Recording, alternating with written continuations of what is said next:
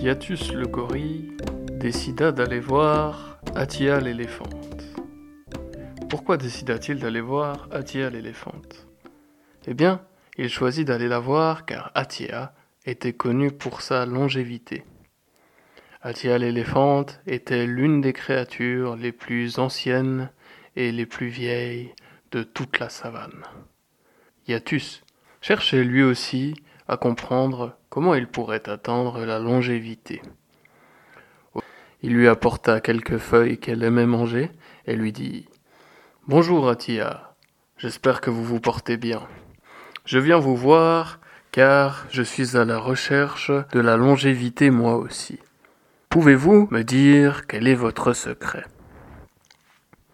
Alors Atia l'éléphant crut à quelque peu Yatus le gorille, mais c'est surtout grâce à ses très grandes oreilles et à sa très attentive écoute qu'elle comprit immédiatement comment il fallait lui parler.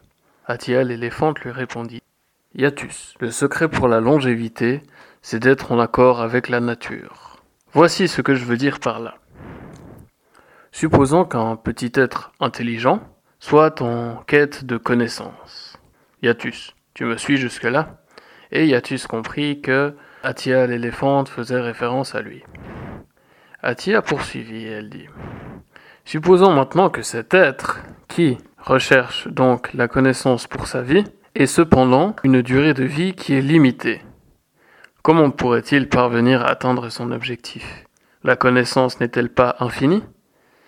Et Yatus lui répondit Oui, la connaissance n'a pas de limite.